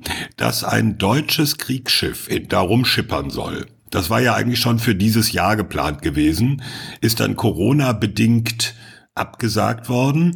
Das heißt also, diese Planungen sind doch älter als diese Leitlinien. Naja, sagen wir mal so, es gab, es gab letztes Jahr gab es die Anfrage. War das letztes Jahr? Ja, es war letztes Jahr gab es die Anfrage der Amerikaner ob sich die Bundesregierung an äh, Freedom of Navigation Operations im Indo-Pazifik beteiligen will. Also vor der chinesischen Küste im Grunde genommen. Und so viel wie ich weiß, ist diese Anfrage seitens äh, des BMVGs positiv beschieden worden. Seitens des AAs und des Bundeskanzleramts gab es aber massive Bedenken. Das heißt, meine Information ist, es war letztes Jahr nicht so klar. Also es ist nicht sozusagen durch die Corona-Pandemie abgesagt worden, sondern es war nicht so klar, ob die Bundesregierung BK-Amt und Auswärtiges Amt an diesen äh, Aktivitäten ein Interesse hat. Und jetzt sozusagen ist das anscheinend positiv beschieden worden. Sehe ich das richtig, dass wir eigentlich in dieser Region ja so drei Hauptinteressen haben? Also zum ersten Mal diese ganze Thematik der offenen Seewege. Das ist eigentlich sehr global. Wir wollen als eben Handelsnation etc., dass ja das internationale Recht, so wie es auch ähm, ja das vorsieht, eben äh, freie wie sagt man, Freedom of Navigation garantiert. Das zweite ist ja diese, ich weiß nicht, Eindämmung Chinas. Ich meine, das hängt miteinander zusammen, aber es geht eben darum, dass man eben nicht will, dass China da so eine Dominanz in der Region hat. Und dann als drittes würde ich noch sagen, ein bisschen ein Unterstützen der USA, was eben ja die Abwehr von der Dominanz Chinas angeht. Ist es richtig, dass das so quasi so die drei Haupt Gründe sind, warum wir uns da jetzt ähm, engagieren oder gibt es da noch nee, Ich würde es andersrum aufziehen. Die ersten beiden Gründe, die du genannt hast, sind Gründe, die eigentlich schon seit 30 Jahren existieren und die uns nicht interessiert haben. Ich würde den Punkt sozusagen den Amerikanern zu signalisieren, wir leisten einen wie auch immer gearteten Beitrag in dieser Frage der Eindämmung Chinas, den würde ich sozusagen ganz weit nach vorne schieben. Also weil er in die Diskussion reinspielt, ähm, dass China aus Sicht der USA bipartisan, also von den Demokraten und den Republikanern geteilt, die größte Herausforderung ist, dass sich äh, amerikanische Ressourcen und Aktivitäten komplett in diesen Raum verschieben, um den Aufstieg Chinas einzudämmen, einzuhegen, zu verhindern, wie immer man das auch sehen mag. Und äh, dass die Europäer sozusagen als Zeichen der Unterstützung und dann die Deutschen auch als Zeichen der Unterstützung nun plötzlich aktiver in diesem Raum werden. Die ersten zwei Punkte, die du genannt hast, sind völlig richtig. Die gab es aber auch schon vor 20 Jahren. Das hat uns wenig interessiert. Ähm, ich würde das wirklich den Zusammenhang zwischen dieser äh, China-Politik der Amerikaner, also in den Zusammenhang mit der China-Politik der Amerikaner bringen und hier zu zeigen, ähm, wir teilen die Bedrohungswahrnehmung und wir leisten einen Beitrag äh, zur Eindämmung Chinas. Mhm. Sprich, das Stichwort ist, ist Lastenteilung, ne? Genau. Interessanterweise, und das wird jetzt äh, sozusagen in, äh, in der Zukunft interessant, es gab eine Nachricht, dass Joe Biden mit dem indischen äh, Premier Modi äh, telefoniert hat. Jetzt im Zuge sozusagen seiner Wahl. Und ähm, Modi angedeutet hat, dass er nicht diese harte Abgrenzung im Indo-Pazifik gegenüber China fahren wird, wie das Trump gemacht hat. Also noch immer China als Problem, aber sozusagen nicht mehr auf diese konfrontative Art und Weise. Warte mal, warte mal. Wer hat es gesagt? Ich glaube, du hast Modi gesagt. Biden hat das gegenüber Modi gesagt, also dem indischen Okay. Premier. Ja, dass sozusagen diese harte Abgrenzung gegenüber China in dieser Region von seiner Administration nicht in der Art weitergeführt werden würde, wie es unter Trump erfolgt ist, sondern dass da versucht wird, China auch schon mehr mit reinzubringen. Was dann natürlich wieder die Frage aufstellt, weil das halt ein künstlicher Raum ist, ja, ob wir wieder oder ob wir vom Indo-Pazifik wieder zurück zu Asia-Pazifik äh, Pacific gehen. Aber das steht noch in den Sternen. Das war halt eine Information, die in der Presse zu lesen war. Müssen wir gucken, wie sich das zukünftig entwickeln wird. Ein ganz wesentlicher Stein des Anstoßes ist ja diese Nine-Dash-Line oder wie auch immer. Also äh, diese ja, imaginäre Grenze, die China auf äh, Karten anbringt mit so gestrichelten Linien und das sind in der Regel neun oder manchmal sind es auch irgendwie elf oder so, ich weiß es nicht. Deswegen sagt man eben Nine oder 11-Dash-Line die ähm, sozusagen das südchinesische Meer mit diesen ganzen ähm, berühmt-berüchtigten Inseln, die da drin sind, Spratly Islands und wie die alle heißen, auf denen die Chinesen inzwischen Militärpräsenzen haben da, sozusagen zu China hinzu ähm, rechnet. Und da gibt es natürlich massive territoriale Streitigkeiten. Andere Anrainer e erheben da äh, auch Ansprüche. Plus es gibt natürlich Seerecht, was im Prinzip ja klar vorschreibt, äh, generell gültige Regeln, was eben zum Teil, äh, was eben zu einem Land dazugehört und was dann offene See ist. Und diese sogenannten Freedom of Operation Navigations, die du jetzt genannt hast, ähm, Carlo, ist, sind eben so ein US-Konzept. Nee, nee, Moment, ist ein völkerrechtliches Konzept. Ja, okay, aber es ist, okay, es stimmt. Und es wird natürlich, also, die, und die USA heben vermehrt darauf ab, so sollte man es vielleicht sagen. Und das beinhaltet eben gezielt das Durchfahren dieser äh, fraglichen Gewässer, um eben zu signalisieren, das ist hier nicht chinesisches Gewässer, sondern das ist die Hohe See und da kann jeder fahren, wie er will und deswegen machen wir das jetzt die ganze Zeit und fahren hier eben hin und her. Und ähm, da wäre jetzt Stichwort Lastenteilung eben zum Beispiel die Frage, ob eben in so einer Art symbolischen Aktion Deutschland sich da beteiligt. Eine vielleicht ein bisschen größere historische Beobachtung, die ich da anschließen will, ich habe das nebenbei nochmal nachgeguckt. Es ist gerade mal zehn Jahre her, da ist ja der damalige Bundespräsident Köhler über den Satz gestolpert, Ja. äh, den er sagte, also ich zitiere, äh, das Zitat ist lang, ich kürze es ab, er sagt auf jeden Fall, es geht natürlich auch darum, äh, ich zitiere, deutsche Interessen, zu, also unsere Interessen zu wahren, zum Beispiel freie Handelswege. Ja, Zitat Ende. Und das war damals ein riesen Aufreger, wie man das quasi zu einem deutschen außen- und sicherheitspolitischen Interesse erklären könnte, ja, Handelswege offen zu halten. Das ist, hat ja so ein, wie so eine Art kolonialistischen irgendwie Klang. Ganz, ganz viel Ärger. Weiß jetzt nicht, ob das sozusagen der Grund für seinen Rücktritt war, aber es hat sicher sozusagen für eine Menge Wirbel äh, gesorgt. Und jetzt, zehn Jahre später, ist schon interessant, wie sich Dinge verschoben haben. Haben wir eine Leitlinie, da steht es klipp und klar drin. Niemand hat auch Schwierigkeiten, sich dazu zu bekennen. Also da sieht man auch so ein bisschen den Wandel in der deutschen Außen- und Sicherheitspolitik und wie sie auf die Welt blickt. Ich habe im Zuge dieser ja, Überlegungen eben der, der Bundesrepublik da auch Schiffe hinzuschicken, eben in den Indo-Pazifik, habe ich dann auch doch ein paar Mal äh, das Stichwort Militarisierung gehört. Also, dass quasi Leute sagen, ist das wirklich notwendig? Müssen wir, ich paraphrasiere, müssen wir in eine Region, die sowieso sich militarisiert, wo aufgerüstet wird und so weiter, müssen wir da jetzt irgendwie Kriegsschiffe hinschicken? Bringt das wirklich was? Provozieren wir da nicht China noch umso mehr mit, etc. Und, und ich finde das super problematisch, weil für mich klingt das nach einem quasi voreilenden Einlenken, dass man eben sagt, so ja, okay, ist zwar eigentlich freies Gebiet, aber wir wollen ja nicht hier irgendwie noch äh, weiß ich nicht, Öl ins Feuer gießen, aber, aber hal- haltet ihr diesen Vorwurf der Militarisierung für irgendwie verständlich? Ist es tatsächlich so, dass wenn wir da jetzt auch noch hinfahren, und man sollte dazu sagen, ähm, wir haben jetzt über die USA viel gesprochen, aber die Franzosen, die Briten etc., die haben ja da auch ihre, ihre Interessen und sind da unterwegs. Gerade die Franzosen sehen sich auch wirklich als pazifische Nation wegen ihrer Überseegebiete etc. Ähm, wenn wir da, wenn die Bundeswehr da jetzt quasi noch, noch zu, dazukommt, ist das ist das das richtige Zeichen oder machen wir damit alles nur, alles nur schlimmer? Ist das irgendwie letztendlich eine Militarisierung und Provokation? Also ich habe ein grundsätzliches Problem, das mit mit der Militarisierung zusammenzubringen, weil ich sehe nicht sozusagen, was daran Militarisierung sein soll. Man muss ganz einfach sagen, es ist ein politisches Signal. Also mhm. wir werden da keinen Unterschied machen.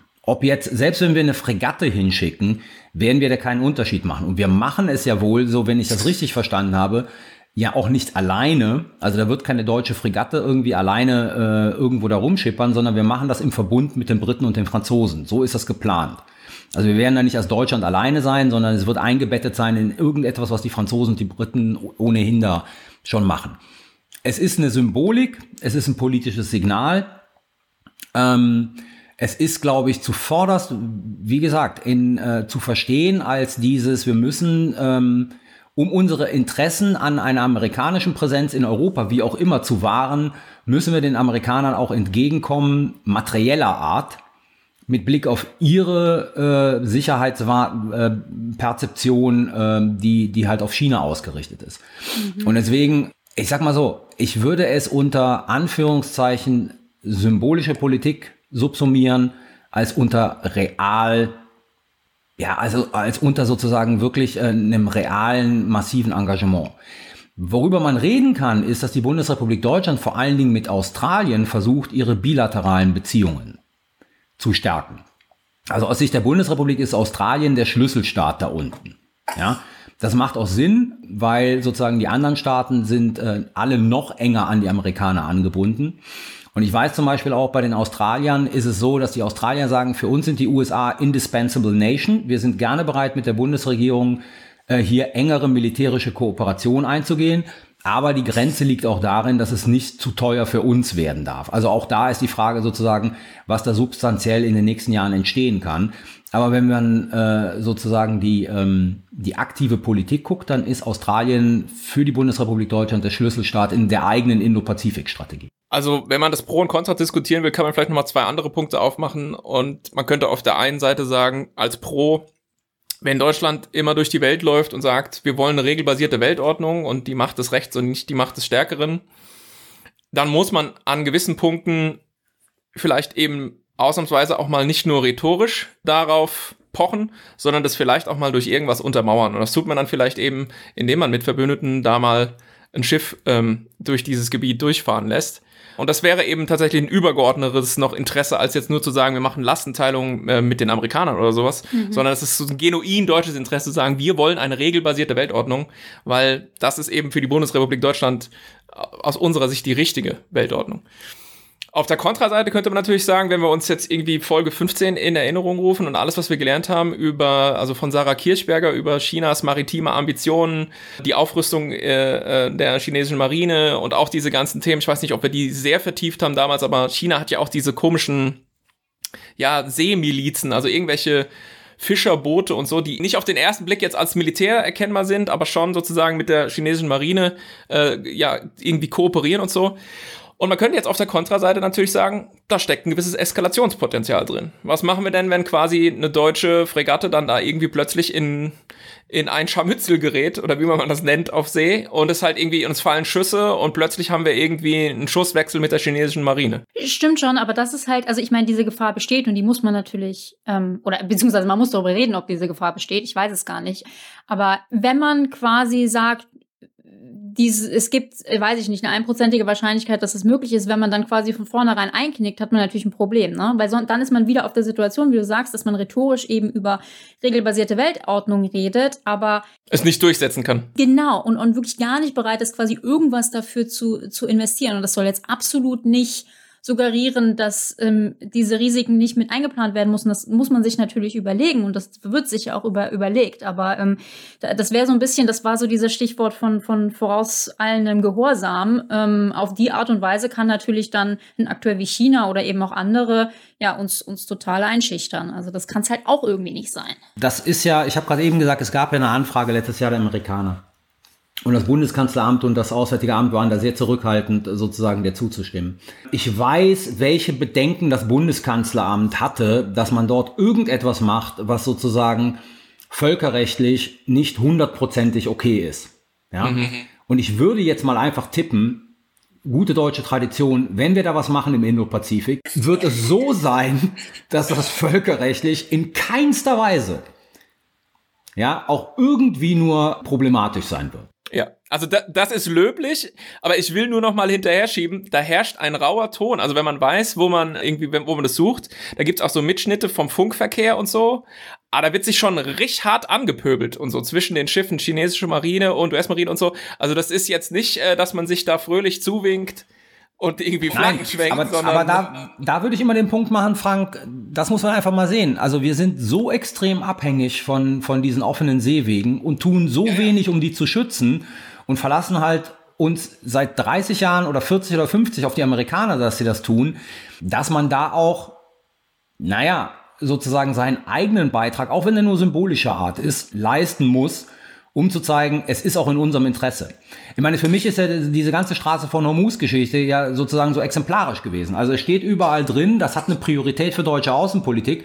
Und in dem Moment, in dem sozusagen hier eine mögliche Gefahr besteht, duckt sich Deutschland weg und hofft, dass andere es übernehmen werden. Hat ja auch geklappt. Ja, hat auch geklappt, genau, hat auch geklappt. Und politisch unterstützt ja Deutschland diese französisch geführte Mission in der Straße von Hormus, nur eben nicht mit dem Schiff. Genau, politisch. Und die Frage ist sozusagen, wie lange die Amerikaner und die, auch die Franzosen äh, sozusagen äh, noch bereit sein werden, sich nur mit der politischen Unterstützung der Bundesrepublik Deutschland zufrieden zu geben. Aber kurze Frage mal eben, wenn ich das richtig weiß, gab es schon deutsche Austauschoffiziere, zum Beispiel auf französischen Fregatten, die dann vor Taiwan rumgeschippert sind. Da hat man nicht so groß Reklame mitgemacht, sondern das eher äh, mal nicht erwähnt. Also es ist ja nicht so, als ob es gar nichts gegeben hätte. Man hat es nur versucht, möglichst unterm Radar zu halten. Ja, und es ist sozusagen auf der, auf der kleinsten Ebene gewesen, in der man sich beteiligen kann. Ne? Also mit halt irgendwie, mhm. keine Ahnung, Kapitän zur See. Also auf der kleinstmöglichsten Ebene und äh, keine Ahnung sozusagen, was jetzt ausgeplant wird.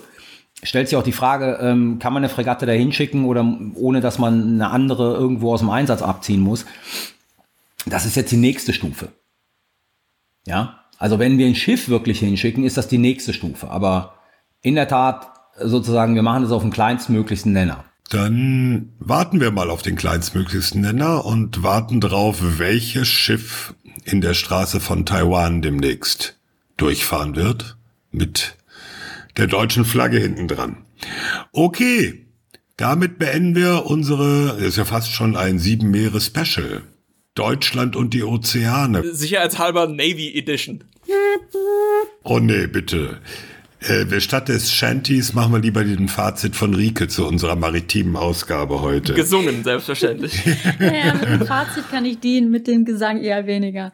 Ja, also in dieser 36. Folge hatten wir wieder zwei Themen und im ersten Teil haben wir uns auseinandergesetzt mit der kritischen Infrastruktur der Unterseekabel, der Kabel, die unsere Daten, Internet etc. von A nach B bringen. Wir hatten hier einen ganz hervorragenden Gast, Marc Helmus, der uns erklärt hat, wie das alles so technisch funktioniert. Ich muss sagen, ich fand dieses Gespräch ausnahmsweise mal nicht so ganz bedrohlich. Also oft gehen wir ja aus solchen Gesprächen raus und, und sehen noch eine größere Gefahr. Ähm, hier, glaube ich, haben wir ganz gut klar gemacht, wo die Gefahren liegen, aber ähm, äh, was eben vielleicht auch so ein bisschen übertrieben wird. Es war vielleicht ein bisschen viel Anleitung dabei, wie man äh, Sachen kaputt machen kann. Wir wollen hier keine Ideen geben, aber äh, genau, also hier nochmal vielen Dank an unseren Gast. Ich fand das sehr spannend. Und das zweite Thema, da ging es um den Indo-Pazifik, diese, diese ja neu definierte Region. Die Bundeswehr hat eine neue Strategie zur, oder die Bundesrepublik hat eine neue Strategie zum, zum Indo-Pazifik. Und wir sprachen hier über die Frage, inwieweit ist das Lastenteilung mit den USA, inwieweit haben wir hier genuine Interessen, was den freien Welthandel angeht und das Aufrechterhalten der regelbasierten Weltordnung und Fragen zur oder die Idee, dass das zur Militarisierung der Region beitragen könnte, haben wir ähm, auch diskutiert und glaube ich, ja, haben wir nicht ganz so uns zu eigen gemacht, aber lohnt sich sicher auch mal darüber nachzudenken. Insofern, die Diskussion geht äh, wie üblich sicher weiter und mal sehen, wann und ob dann eine, eine deutsche Fregatte bald im Indo-Pazifik scheppert. Dankeschön. Und schon sind wir beim Sicherheitshinweis. Sicherheitshinweis. In meinem Sicherheitshinweis geht es heute mal um Großbritannien. Oh, Überraschung. Naja, ich rede an dieser Stelle ja ganz häufig über Frankreich, aber ich sitze in London und wir diskutieren hier seit einiger Zeit die sogenannte Overseas Operation Bill, also ein Gesetz, in dem es um die Auslandsoperationen der britischen Streitkräfte geht.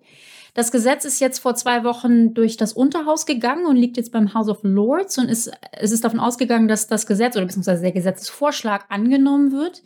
Im Unterhaus dafür gestimmt haben die Abgeordneten der konservativen Partei, dagegen die Labour-Abgeordneten, die aber eben in der Minderheit sind. Und das Ganze ist so ein bisschen zu einem Wettstreit darüber geworden, wer denn nun mehr hinter den britischen Truppen steht.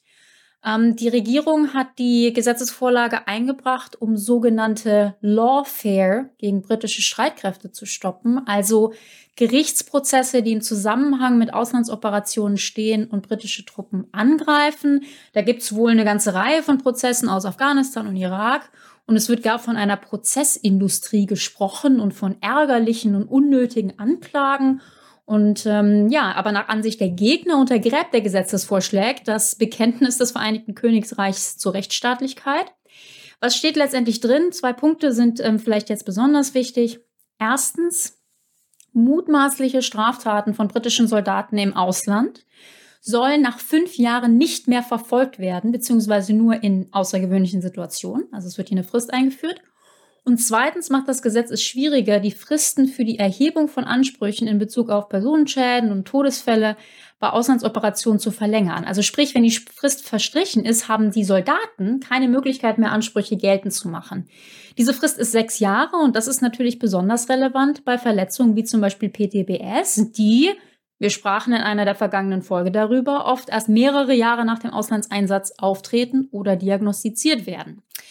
Ja, Kritiker argumentieren, dass das Gesetz Folter und Kriegsverbrechen von im Ausland dienenden Soldaten effektiv legalisiert, da es eben diese Frist von fünf Jahren für die strafrechtliche Verfolgung einführt. Und Experten warnen auch, dass das Gesetz die vom internationalen Völkerrecht aufgelegten Standards nicht erfüllt. Innenpolitisch ist das Ganze auch sehr ähm, äh, relevant. Es gab Abweichler bei den Konservativen.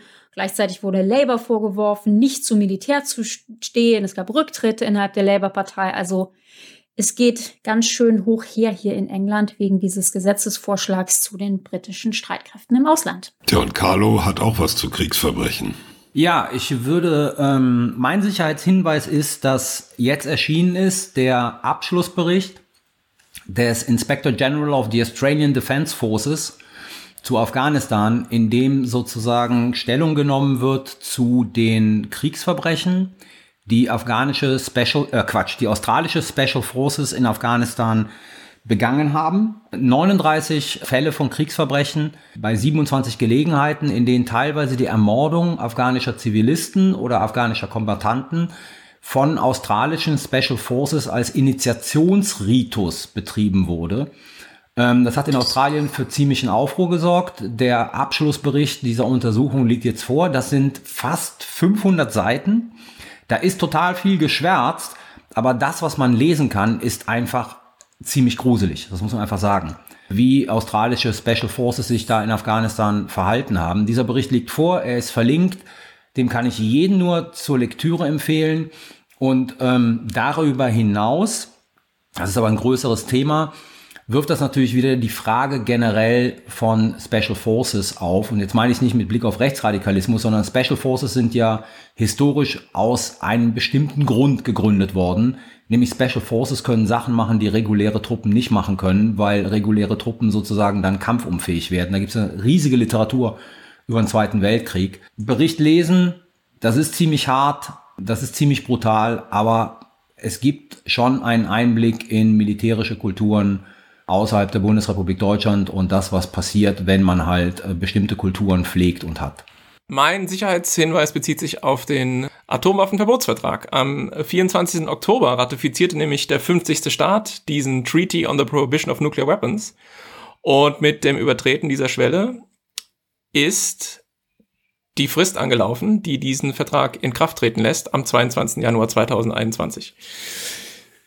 Der verbietet, dieser Vertrag, Nuklearwaffen wirklich komplett. Also Entwicklung, Produktion, Test, Erwerb, Lagerung, Transport, Stationierung, Einsatz. Auch die Drohung mit Atomwaffen ist verboten. Alles ist verboten. Kurz, der Vertrag stigmatisiert diese Massenvernichtungswaffen als mit humanitären Werten nicht vereinbar, so wie wir es ja auch bereits mit Bio- und Chemiewaffen getan haben und ähm, spricht eben Nuklearwaffen als Machtinstrument der internationalen Politik die Legitimität ab. Kam zustande nicht zuletzt auf Drängen der Zivilgesellschaft, also der durch die International Campaign to Abolish Nuclear Weapons ICANN ist ja 2017 mit dem Friedensnobelpreis ausgezeichnet, haben sicher viele mitbekommen. Und auch unser schönes Nachbarland Österreich, ne?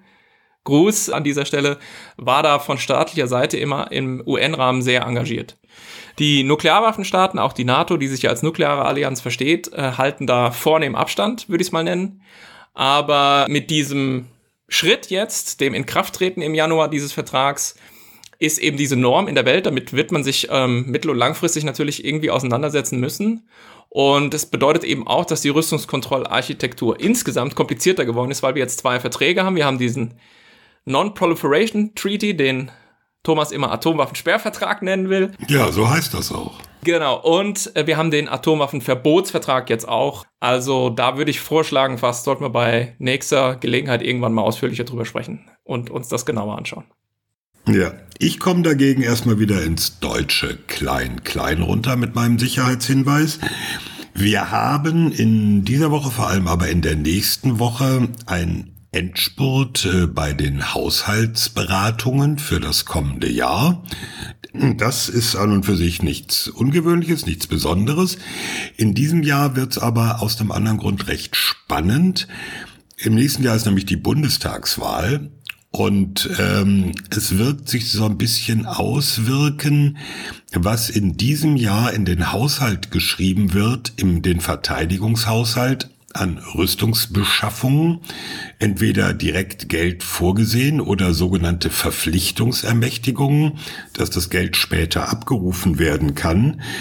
Ähm, also kurz gesagt, was jetzt nicht reingeschrieben wird in den Haushalt, wird im kommenden Jahr, weil durch die Wahl sich dann alles nach hinten schieben wird im Herbst, äh, auch nicht in den Haushalt geschrieben.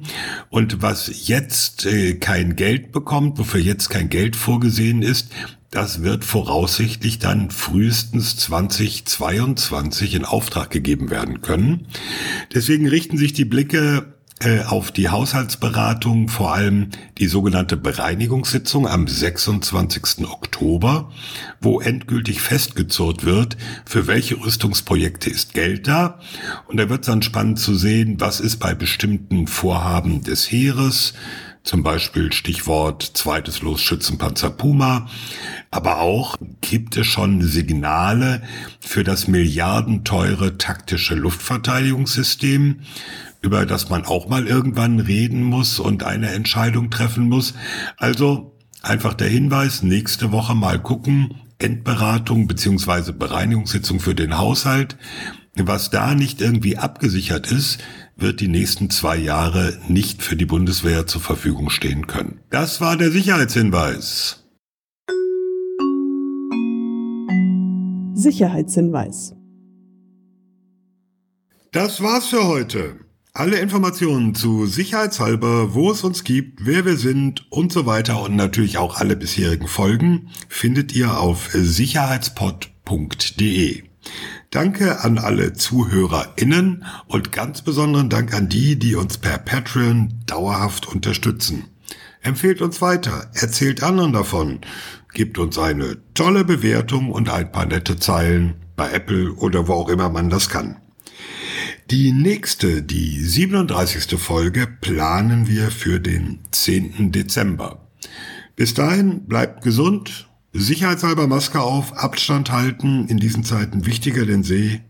Es verabschieden sich. Ahoi, sagt Thomas Wiegold auf Twitter, at Thomas-Wiegold.